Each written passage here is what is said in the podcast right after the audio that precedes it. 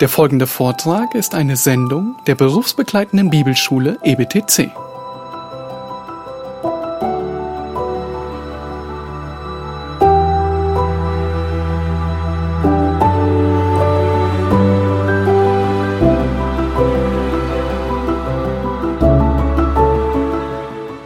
Die Propheten zitierten aus den Schriften der Propheten, die vor ihnen gelebt hatten. Das heißt, man besaß Abschriften von den Prophetenbüchern. In Jeremia 26, Vers 8 wird Micha zitiert. Jeremia 26, Vers 8.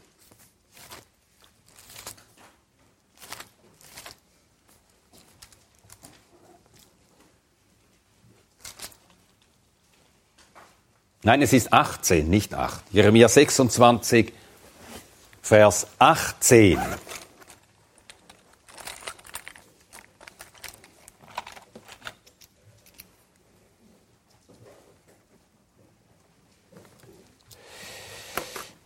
Micha, der Morastiter, hat in den Tagen Hiskias, des Königs von Juda, geweissagt und zum ganzen Volk von Juda gesprochen und gesagt, so spricht der Herr der Herrscharen, Zion wird das Feld gepflügt werden und Jerusalem wird zu Trümmerhaufen und der Berg des Hauses zu Waldhöhen werden. Das steht in Micha, Kapitel 3, Vers 12.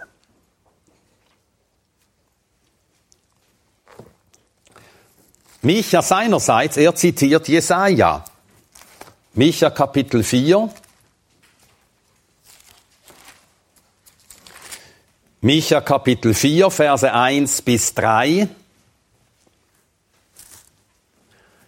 Micha Kapitel 4, Verse 1 bis 3. Und es wird geschehen am Ende der Tage, da wird der Berg des Hauses des Herrn feststehen, auf dem Gipfel der Berge und erhaben sein über die Hügel, und die Völker werden zu ihm strömen, und viele Nationen werden hingehen und sagen, kommt und lasst uns hinaufziehen zum Berg des Herrn und zum Haus des Gottes Jakobs, und er wird uns lehren aus seinen Wegen, und wir wollen wandeln aus seinen Pfaden, denn von Zion wird das Gesetz ausgehen und das Wort des Herrn von Jerusalem.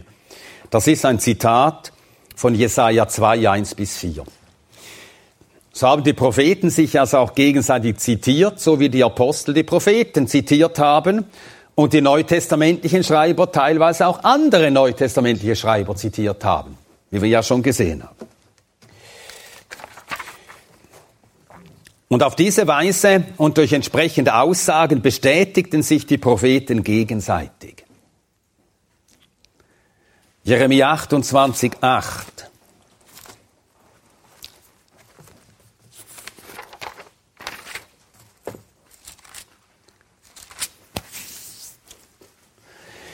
Jeremia 28, Vers 8, die Propheten, die vor Alter sehr vor mir und vor dir gewesen sind, sie haben auch über viele Länder und über große Königreiche geweissagt von Krieg und von Unglück und von Pest.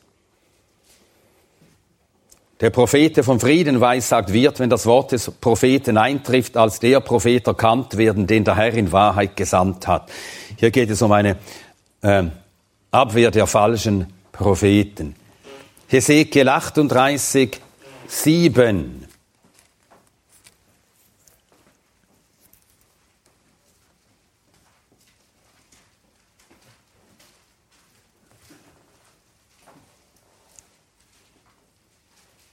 Äh, 17, wieder falsche Angabe. 17, Hesekiel 38, 17. So spricht der Herr Yahweh.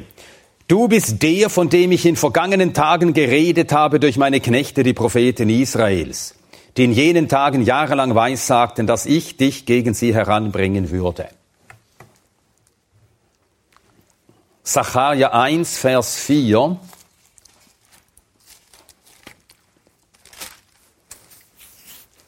Sacharja 1, Vers 4.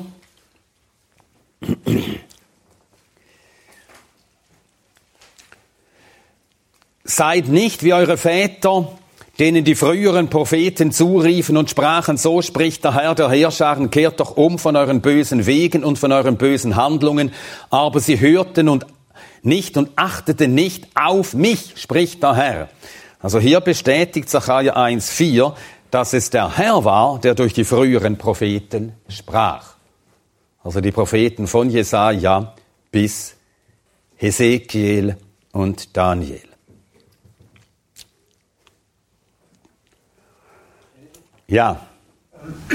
Wie muss man sich das jetzt vorstellen, wenn ein Prophet oder Mose oder Josua inspiriert geschrieben haben? Haben Sie dann dem Volk gesagt, das ist jetzt inspiriert oder hat sich das mit der Zeit einfach als inspiriert bestätigt? Ja, ist schwer zu beantworten.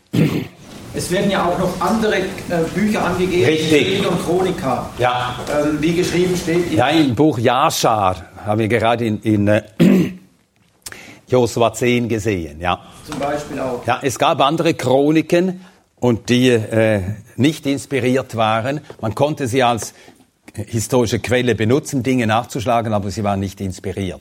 Ja?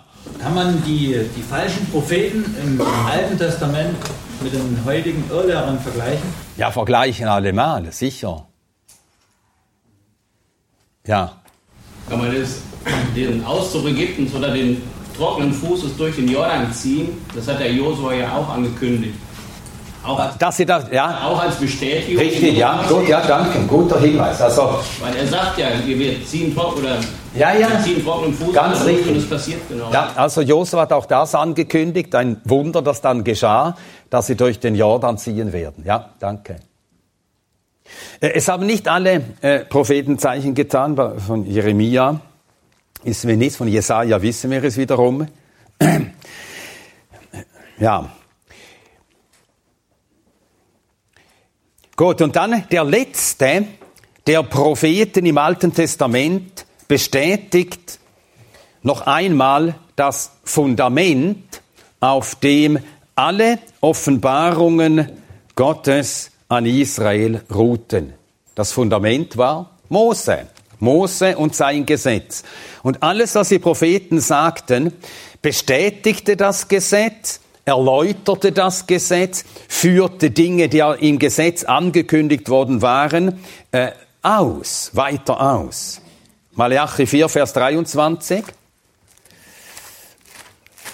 Malachi 4, Vers 23. Äh, 22. Malachi 4, Vers 22. Gedenkt des Gesetzes Moses, meines Knechtes, das ich ihm auf dem Horeb an ganz Israel geboten habe. Äh, äh, Malachi 3, was habe ich gesagt? 4, nein 3. Ja, ja, richtig. Aber das ist bei mir ein Schreibfehler hier. 3, 22.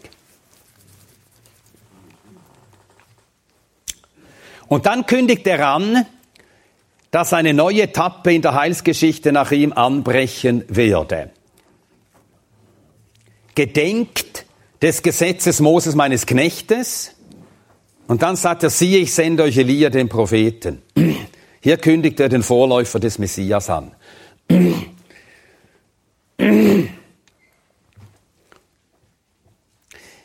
Im Neuen Testament wird dann berichtet, wie Gott am Ende der Tage seinen Sohn sandte, der im abschließenden und endgültigen Sinn jener Prophet war, den 5. Mose 18 angekündigt hatte. Gleich allen früheren Propheten bestätigte er Mose und alle auf Mose folgenden Propheten. Er beglaubigte die ganze Sammlung heiliger Schriften, welche die Juden im ersten Jahrhundert anerkannten.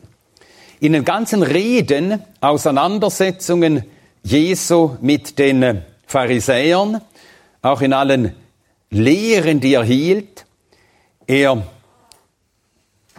verwendete Mose, er verwendete die Propheten, er zitiert Jesaja, er zitiert nie aus einem apokryphen Buch.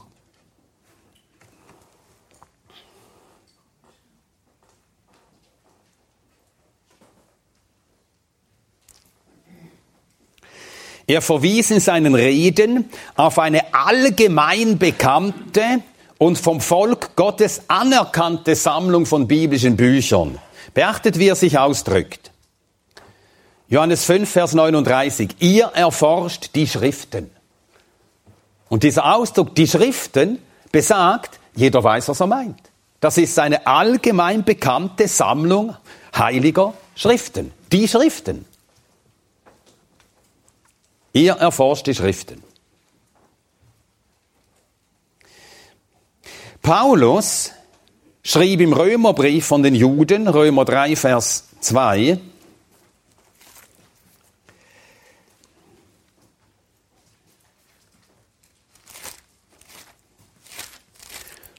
Römer 3, Verse 1 und 2. Was ist nun der Vorteil des Juden oder was der Nutzen der Beschneidung? Viel in jeder Hinsicht.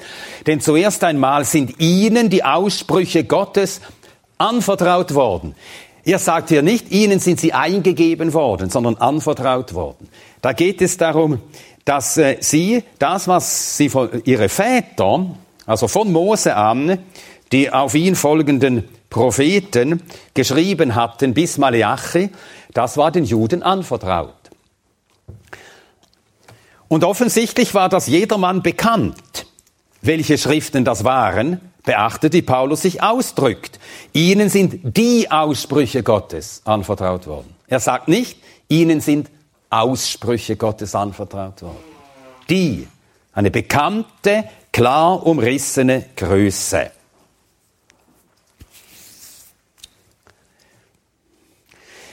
Den beiden Jüngern, die auf dem Weg nach Emmaus waren, zeigte der Herr, wie das Gesetz, die Schriften und die Propheten alle von ihm zeugen. Gesetz, Schriften, Propheten, das war die übliche Art, die noch heute von den Juden gebraucht wird, um das ganze Alte Testament zu bezeichnen. Gesetz, Propheten, Schriften. Wie heißt das auf Hebräisch Gesetz? Torah.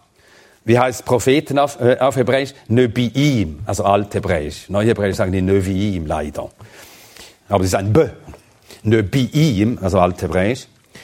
Und Schriften Ketubim. Geschriebene heißt das. T, N, K. Und so äh, verwenden die Juden bis heute ein Akronym, wenn sie sagen die Bibel, sie sagen Tenach, Tenach, Tenach. Torah, Nevi'im, Ketubim, Tenach. Das ist die ganze Sammlung alttestamentlicher Schriften. Lukas 24, Vers 27. Benedikt? Ja. In der griechischen Übersetzung des Alten Testamentes, in der Septuaginta, Befanden sich dort die ähm, Apokryphen? Ja, da waren Apokryphen, werden darauf kommen. Kapitel 24, Vers 27. Lukas 24, Vers 27. Und von Mose und von allen Propheten anfangend erklärte er ihnen in allen Schriften, was ihn selbst betraf. Alle Schriften zeugen von Christus, alle. Und das große Zeugnis, das sagt ja das letzte Buch der Bibel, der Geist der Weissagung ist das Zeugnis Jesu. Also alle Prophetie, alle von Propheten, Gott, Propheten Gottes geschriebene Schrift zeugt von Jesus. Alle. Das heißt, jedes Buch im Alten Testament predigt Christus. Jedes. Das sagt hier der Herr selbst. Ja, eine Frage. Ähm, Mose, Propheten und die Schriften. Ja. Die Schriften bedeutet jetzt Mose und die Propheten zusammen? Nein. Oder ist das nochmal extra? Ja, Mose sind die fünf Mosebücher. Die Propheten, die äh, äh, Juden, sie sprechen von den vorderen und von den hinteren Propheten. Die vorderen Propheten sind die historischen Bücher von Josua bis Zweiter Könige. Sie nennen die äh, äh, Nöbim Harishonim, die ersten oder die früheren Propheten, und zeigen damit, dass auch die historischen Bücher vom Geist der Weissagung inspiriert waren. Ähm, und nachher, ähm, äh, die hinteren Propheten, das sind die Propheten Jesaja bis Malachi. Die Schriften, das ist das, was nachher noch bleibt. Also das ist äh, äh das Buch Ruth, das zählen Sie zu den Schriften. Würde man besser zu den historischen Büchern nehmen, aber Sie haben es zu den Schriften gezählt. Dann Esther zählen Sie auch zu den Schriften eigentlich nicht passend, leider, aber es ist ein bisschen nicht ganz konsequent. Und dann zu den Schriften zählen sie auch Esra, Nehemia, Chronika, Bücher der Chronika und äh, äh, Psalmen, also Hiob, Psalmen, Sprüche, Prediger, Hohes Lied. Ja. Aber sie beinhaltet also diese, mit dieser Dreiteilung sind alle äh, 39 Bücher des Alten Testaments inbegriffen. Wir werden nachher noch Zeugnisse davon hören. Das nun bedeutet, dass, wenn man einen Beleg wissen haben will, woher wir beweisen und behaupten können, die Apokryphen gehören nicht zum Alten Testament, den Juden sind die Heiligen Schriften anvertraut worden. Das, was sie zur Zeit des Herrn und zur Zeit der Apostel als Heilige Schrift ansahen, das ist der Umfang des Alten Testaments und nichts anderes. Und die Apokryphen gehören nicht dazu.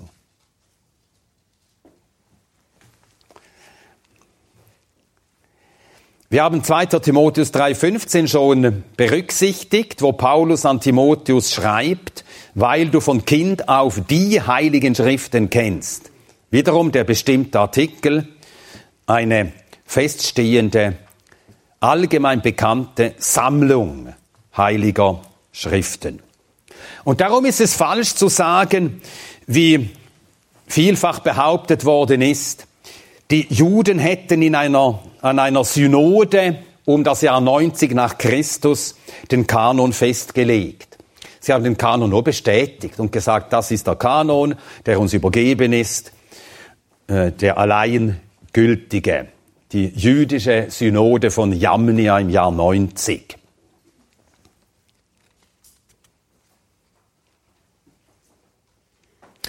Ja, man hat damals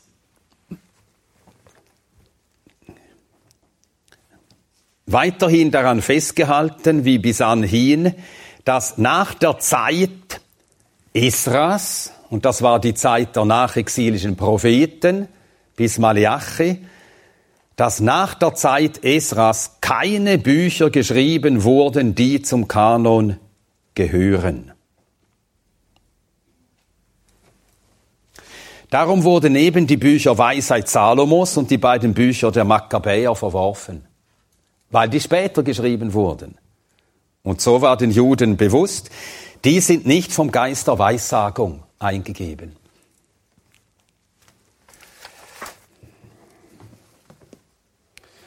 Etwas hat man dann aber getan an dieser Synode von Jamnia. Man hat die Septuaginta überhaupt äh, verworfen und gesagt, es passt sich nicht für Juden, die Septuaginta zu lesen. Dabei hatten die Juden über Jahrhunderte die Septuaginta gelesen. Es waren Juden, die als erste die hebräische Bibel überhaupt übersetzt hatten ins Griechische. Also in vorchristlicher Zeit war das geschehen in Alexandrien. Und warum sollten die Juden fortan, also 90 nach Christus und danach, die Septuaginta nicht mehr lesen? Die Septuaginta war das Alte Testament der Christen. Und sie haben laufend aus der Septuaginta zitiert, um auch die Messianität Jesu von Nazareth zu belegen. Ja. Und so galt das auch äh, der Abgrenzung der Juden von den Christen. Man hatte die Weichen gestellt. Man hatte Christus längst als einen Gotteslästerer, Verführer und Gotteslästerer verurteilt und die Christenheit damit als eine sektiererische Gemeinschaft längst verworfen. Aber der Kanon, der ihnen gegeben war, dem hielten sie fest. Der von allen Juden seit den Tagen Esras anerkannte und überlieferte Kanon. Jetzt einige Zeugnisse dazu. Der babylonische Talmud. Der entstand in der Zeit des Exils und im babylonischen Talmud findet sich, also er entstand in den Jahren eben von 500 vor Christus bis zum Kommen Christi. Und im äh, Talmud findet sich folgendes Zeugnis zum alttestamentlichen Propheten. Nach den späteren Propheten verließ der Heilige Geist Israel. Und dann wird noch genau gesagt, nach den späteren Propheten Haggai, Zacharia und Malachi verließ der Heilige Geist Israel. Damit stand für die Juden fest, dass mit dem Propheten Malachi alle göttliche Offenbarung aufgehört hatte. Philo von Alexandrien. Er lebte eben in jener Stadt Alexandrien, die eine sehr große jüdische Bevölkerung hat, eine große Synagoge. Dort war die Septuaginta einst übersetzt worden. Philo von Alexandrien lebte circa 15 vor bis 40 nach Christus. Und er schreibt, lieber wollten die Juden zehntausendmal sterben, als dass sie zuließen, dass ein einziges Wort in ihren heiligen Schriften verändert würde. Dieses Zitat habe ich aus René Pasch Inspiration. Dann der jüdische Historiker Flavius Josephus, Zeitgenosse der Apostel, Augenzeuge der Zerstörung Jerusalems durch die Römer im Jahr 70. Und er sagt, ganz entsprechend diesem Zeugnis aus dem Talmud, in einer Schrift, die er im Jahr 95 verfasste, Nicht Zehntausende, also wir Juden haben nicht Zehntausende einander widersprechender und widerschreitender Bücher, sondern nur 22 Bücher, die die Beschreibung des ganzen Zeitraums jüdischer Geschichte enthalten. Sie werden mit Recht für glaubwürdig gehalten. Vom Tod Moses bis zu Artaxerxes, der nach Xerxes als König über die Perser regierte, haben die nachmosaischen Propheten die Begebenheiten ihrer Zeit in 13 Büchern aufgezeichnet. Die übrigen vier enthalten Loblieder auf Gott und Re Lebensregeln für die Menschen. Seit vielen Jahrhunderten hat niemand die Kühnheit gehabt, den Schriften etwas hinzuzufügen oder von ihnen etwas wegzunehmen oder an ihrem Inhalt etwas zu ändern. Denn es ist allen Juden selbstverständlich geworden zu glauben, dass diese Bücher die göttlichen Lehren enthalten, festzuhalten und an ihnen nötigenfalls festzuhalten an ihnen und nötigenfalls gerne für sie zu sterben. Sie sind uns gegeben durch Inspiration, die von Gott kommt. Was aber die Schriften betrifft, die nach Artaxerxes geschrieben wurden, das ist die Zeit nach Maleachi, Sie werden keineswegs als des gleichen Vertrauens würdig angesehen. Nun sagt hier Josephus, sie hätten nicht Zehntausende einander widersprechender und widerstreitender Bücher, sondern nur 22. Aber wir behaupten ja, das Alte Testament habe 39 Bücher. Das liegt daran, dass man anders zählt. Man zählt zum Beispiel die zwölf kleinen Propheten als ein Buch. Ein Buch. Nach seiner Aufstellung sind die 22 Bücher folgende. Fünf Mosebücher, die 13 prophetischen Bücher Josua, Richter Ruth, die beiden Samuel-Bücher, die beiden Königsbücher, Jesaja, Jeremia und Klagelieder, Hesekiel, zwölf Prophetenbuch, Daniel, Esra. Und zu Esra gehört auch Nehemia, aber wird äh, als ein Buch äh, genommen. Esther, Hiob, die beiden Bücher der Chronika und die vier Bücher der Schriften, Psalmen, Sprüche, Prediger und Hohes Lied. Also sind die gleichen Bücher einfach anders äh, gruppiert und anders gezählt. Eben äh, Esra Nehemiah als ein Buch, zwölf Propheten als ein Buch.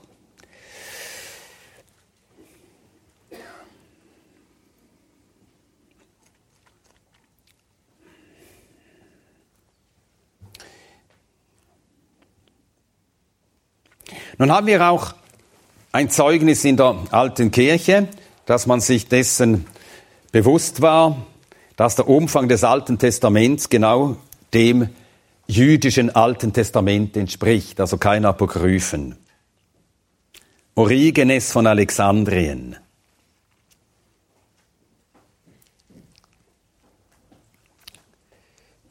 Er stellt eine Liste der Bücher des Alten Testaments auf und die deckt sich genau mit derjenigen von Flavius Josephus. Die frühe Kirche hatte also das gleiche Alte Testament wie der Herr und die Apostel. Jetzt ein Zitat von einem ähm, reformierten Dogmatiker Böhl. Er schreibt Folgendes. Die berufenen Hände, in denen das Geschäft der Kanonbildung lag, lassen sich für das Alte Testament noch deutlich nachweisen. Esra und Nehemia. Also sie seien die Werkzeuge gewesen. Und mit diesem Kanon hat Gott die Pflanzung der Kirche seines Sohnes bewirkt. Und so ist die Entstehung der Gemeinde durch den Kanon des Alten Testaments ein Beweis für die göttliche Wahrheit, Wahrhaftigkeit und Wirksamkeit des Wortes Gottes Alten Testaments. Mit diesem Kanon hat Gott die Pflanzung der Kirche seines Sohnes bewirkt.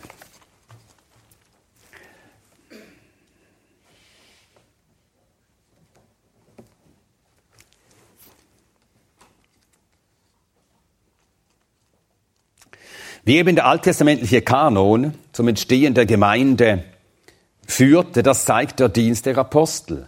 Das zeigt ihre Predigt, wie sie laufend aus dem Alten Testament zitierten.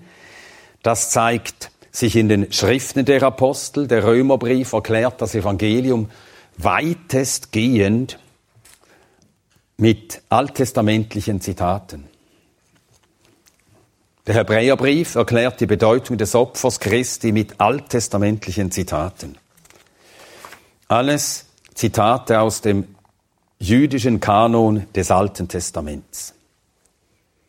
Wir müssen das immer bedenken, ohne Altes Testament gibt es kein Neues Testament. Ohne die Autorität des Alten Testaments hat das Neue Testament auch keine Autorität. Selbstverständlich. Die ganze im Neuen Testament gelehrte und proklamierte Wahrheit wird durch Aussagen des Alten Testaments begründet mit dem wieder und wieder verwendeten Satz, wie geschrieben steht. Das bedeutet, wenn das Alte Testament nicht Wort Gottes ist, kann es das Neue Testament auch nicht sein. Damit, dass wir glauben, dass das Alte, ganze Alte Testament und jeder Teil des Alten Testaments Wort Gottes ist, glauben wir auch, dass das Neue Testament im ganzen Umfang und in jedem Wort von Gott gehaucht ist. So führt eben das, was Paulus dem Timotheus über die heiligen Schriften des Alten Testaments sagt, zwingend dazu, dass alle Schriften auch des Neuen Testaments inspiriert sind, Wort Gottes sind. Der Kanon des Alten Testaments ist geschlossen. Wir haben gesehen, wie Gott davor warnt, etwas hinzuzutun. Wir haben gesehen, wie Flavius Josephus schreibt, seit vielen Jahrhunderten hat niemand die Kühnheit gehabt, den Schriften etwas hinzuzufügen oder von ihnen etwas wegzunehmen oder an ihnen etwas, an ihrem Inhalt etwas zu ändern. Die sogenannten alttestamentlichen Apokryphen gehören also nicht zum Kanon. Die entstanden alle, die alttestamentlichen Apokryphen, in den 400 Jahren zwischen Malachi und dem Kommen Christi. Da entstand eine Reihe von Büchern, die Juden geschrieben hatten, die sie selber aber nie als heilige Schrift anerkannten. Die Juden nannten diese Genusim vom Verb Ganas, ver, äh, verbergen, verborgene. Also das ist nicht äh, etwas, das zu den anderen gehört. Sie nannten sie Verborgene. Griechisch heißt verborgen Apokryphos, eben Apokrypha, Verborgene. Es handelt sich um folgende Bücher, Judith, Weisheit, Salomos, Tobit oder Tobia, Tobias, dann Jesus Ben Sira und dann der Prophet Baruch, das alles enthalten die katholischen Bibeln, auch erster und zweiter Makkabäer. Dann gibt es noch einen Brief des Jeremia, Dann gibt es gewisse Zusätze zum Buch Esther und zum Buch Daniel. Die meisten dieser jetzt genannten Bücher, die wurden von der katholischen Kirche am Konzil von Trient offiziell als kanonisch deklariert. Äh, wann war das Konzil von Trient? Ich meine jetzt nicht direkt Jahreszahl, aber ja. Und im Anschluss woran? Die Reformation. Richtig. Es war ein Konzil, das äh, sich gegen die Lehren der Reformation wandte. Das war der Grund überhaupt, dass dieses Konzil zusammentrat. Und so hat man dort beschlossen, die apokryphen Bücher als kanonisch, offiziell kanonisch zu deklarieren.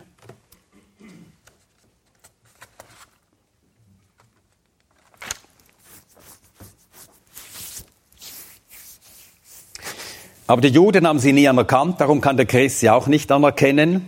Das haben wir jetzt gesehen. Warum das nicht geht, ist unmöglich.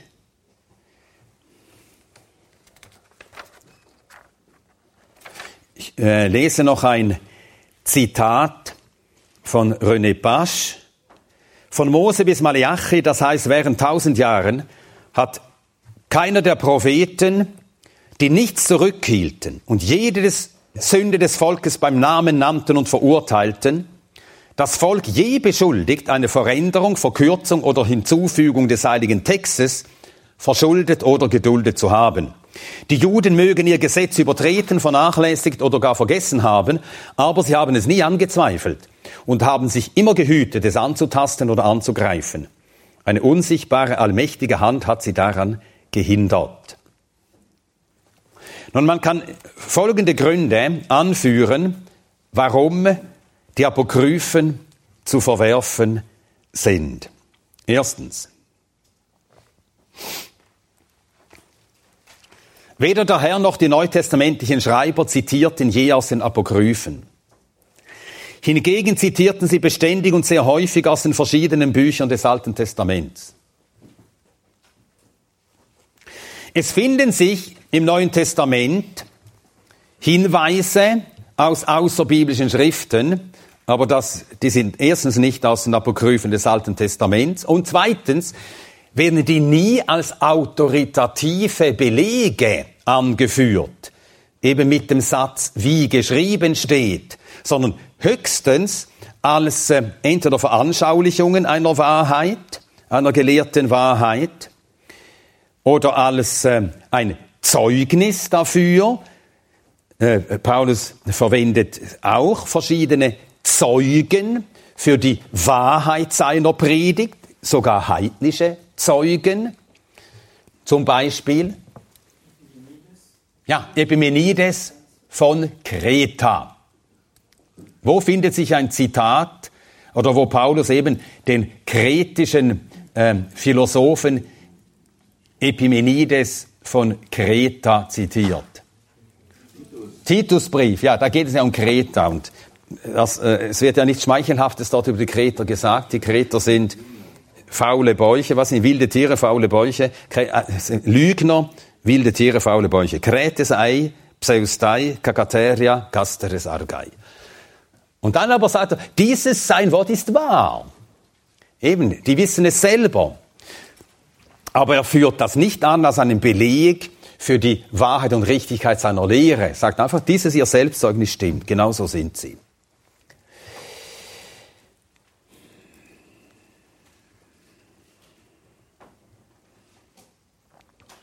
Und Paulus zitiert an anderer Stelle auch eine außerbiblische äh, Information. Er gibt eine außerbiblische Information zur Geschichte Israels an einer Stelle. Ja, richtig. Im zweiten Timotheusbrief, Kapitel 3, Vers 8. Dort werden Namen von zwei ägyptischen Zauberern genannt. 2. Timotheus 3, Vers 8. 2. Timotheus 3, Vers 8. In der Weise aber, wie Jannes und Jambres Mose widerstanden, so widerstehen auch diese der Wahrheit. Und damit, dass er diese Namen in der Weise anführt, gibt er zu verstehen, das ist eine korrekte Information. Die äh, Apokryphen enthalten äh, vieles, was zutreffend ist. In den Büchern der Makkabäer stehen viele zutreffende Dinge. Es sind historische Bücher, die über die Makkabäerkriege berichten. Und man kann die schon anführen und sagen, schau, das steht da. Und so ist es auch wirklich gewesen. Aber er verwendet nie eine apokryphe Schrift als Beleg, wie geschrieben steht, um Lehre damit zu belegen. Benedikt, Ja. was ist mit der Weissagung Henochs im Judasbrief? Ja, jetzt kommt diese Frage. Wolltest du das auch fragen? Ja, ich wollte es gerade ankündigen, Eben. das auch zitiert, aber eben nicht als Schrift. Richtig, Judasbrief. Judasbrief.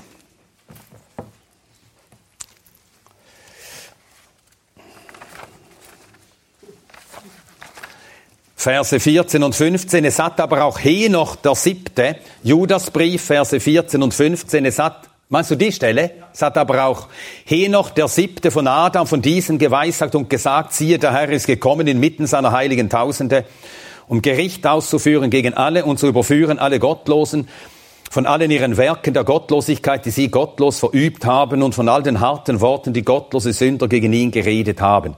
Nun, ähm, das hier, das steht also in keinem, in keinem alttestamentlichen apokryphen Buch und man äh, äh, hat dann äh, gesagt, dass das aus, es gibt eine Apokalypse des Henoch oder wie die heißt, die ist in neutestamentlicher Zeit entstanden und da müssen wohl ähnliche Worte stehen. Jetzt müssen wir eben bedenken, was wir einmal, was ich einmal ähm, äh, vorgelesen habe. Äh, aber ich kann ja einfach so wiederholen. Der Heilige Geist hat die inspirierten Schreiber vor Irrtum bewahrt.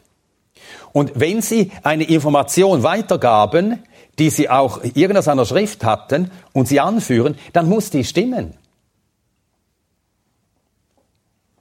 Sie wurden vor Irrtum bewahrt. Und so äh, hat er das, äh, äh, das hier, woher er es hat, wissen wir auch nicht mit Sicherheit. Der Herr kann es ihm auch direkt eingegeben haben. Aber damit, dass es hier steht, es ist die inspirierte Schrift, ist dieses Zeugnis wahr, frei von Irrtum. Henoch hat offensichtlich geweissagt und die Wiederkunft Christi, das Kommen des Herrn angekündigt. Und auch begründet, weshalb. Und das Gleiche gilt für das, was etwas weiter oben im Judasbrief steht, nämlich äh, wie Micha, der Erzengel, mit dem Teufel stritt um den Leib Moses. Und da sagt man auch, das stammt aus, aus einer apokryphen Schrift mit dem Titel Assumptio Mosis, also die Himmelfahrt des Mose. Das ist eine neutestamentliche, aus neutestamentlicher Zeit eine apokryphe Schrift. Ähm, nun, aus alttestamentlichen Apokryphen haben sie nicht zitiert. Und eben schon gar nicht verwendet, um Lehre damit als göttliche Wahrheit zu bestätigen.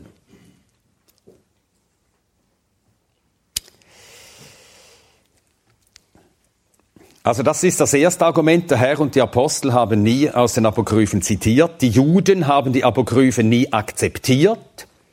Haben wir auch gesehen. Die Qumran-Rollen zitieren sie nie als heilige Schrift, eben auch wenn das eine Sondergemeinschaft war unter den Juden, aber die Juden insgesamt, alle haben an diesem einen Kanon festgehalten und nie etwas anderes anerkannt. Dann drittens, keines der apokryphen Bücher sagt von sich selbst, es sei von Gott eingegeben.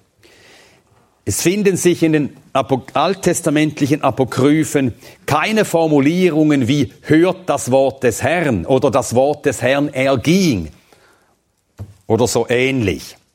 Jetzt ein Zitat aus 1. Makkabäer 927. Eben als historische Quelle kann man Makkabäer Bücher verwenden, aber es ist nicht inspiriert. Da steht, 1. Makkabäer 927, da war große Not in Israel, größer als je gewesen war, seit man aufgehört hatte, einen Propheten in Israel zu sehen. Malachi war der Letzte. Und jetzt haben wir seit den Tagen Malachis keine so große Not mehr gehabt in Israel. Das äh, schreibt jemand im zweiten Jahrhundert. Und dann viertens, die Apokryphen enthalten sachliche Irrtümer. Und sie enthalten Aussagen, die den biblischen Lehren widersprechen. Im Gebet Manasses steht, dass Abraham, Isaac und Jakob nicht gegen Gott gesündigt hätten. Stimmt das? Abraham, Isaac und Jakob haben nie gegen Gott gesündigt. Das ist nicht wahr, das wissen wir. Die Bibel sagt es anders. Das erste Buch Judith, äh, nein, nicht das erste Buch, einfach im Buch Judith, der erste Vers im Buch Judith nennt Nebukadnezar den König Ninives. Ninive aber war die Hauptstadt der Assyrer. Nebukadnezar war in Babel, nicht in Ninive. Und wir haben gesehen, wie gerade in solchen äh, Aussagen die äh, biblischen Autoren sehr exakt sind, dass sie Namen und Orte ganz präzis bezeichnen. Und dann 2. Makkabäer 12, 40 bis 45, dort steht, dass man für die Toten beten solle, dass ihnen die Sünden erlassen werden.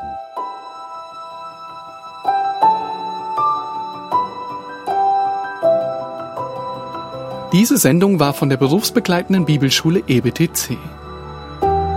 Unser Ziel ist, Jünger fürs Leben zuzurüsten, um der Gemeinde Christi zu dienen. Weitere Beiträge, Bücher und Informationen findest du auf ebtc.org.